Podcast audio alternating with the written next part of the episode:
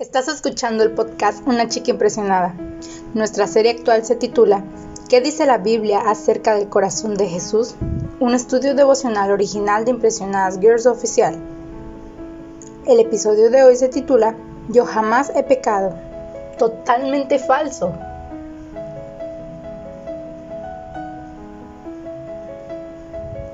¿Cuántos de nosotros hemos caído en el error de decir que no hemos pecado?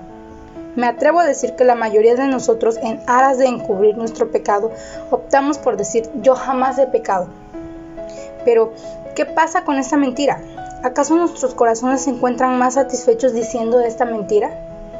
La respuesta es que creemos que al decir yo no he pecado, hemos librado la supuesta ira de Dios. Encubrimos el pecado y peor aún, no sentimos el verdadero peso de este. ¿Por qué sucede esto? Sencillamente porque dentro de nosotros existe un mecanismo como resultado del pecado que siempre nos defenderá de toda acusación. Pero el hecho de que exista este mecanismo de defensa no quiere decir que debamos de aceptar esta mentira. No quiere decir que no debamos de aceptar el pecado o que no habrá consecuencias.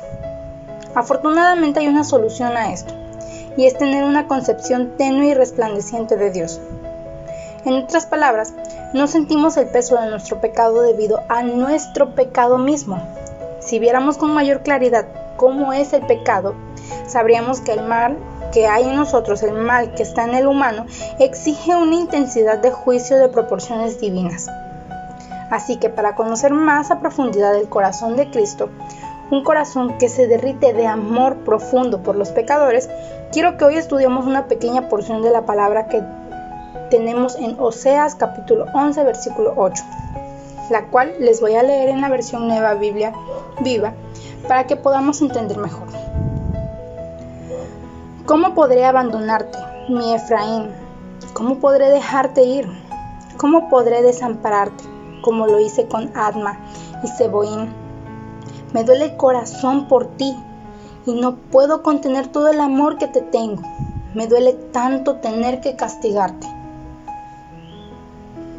He aquí otro detalle más acerca del corazón de Jesús. Su corazón es conmovido. Fíjense que dice en el versículo 8, me duele el corazón por ti.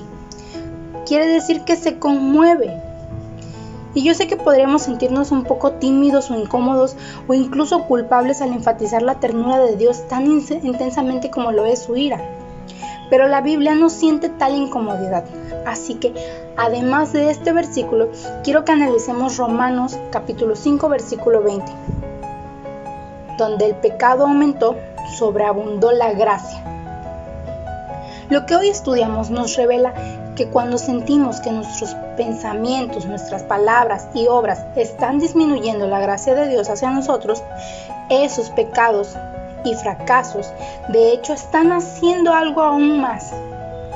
La culpa y la vergüenza de los que están en Cristo siempre son superadas por su abundante gracia.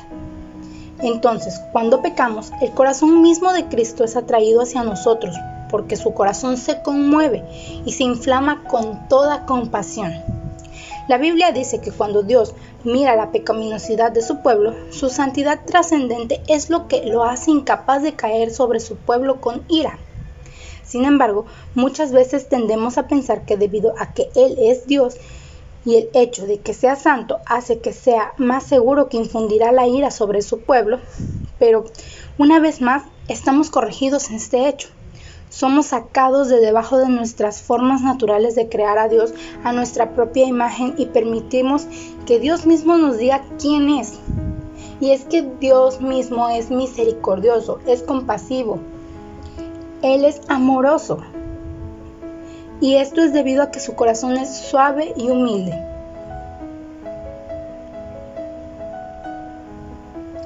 Este es solo el inicio de esta expedición en el extenso corazón de Jesús, así que no te pierdas el próximo episodio.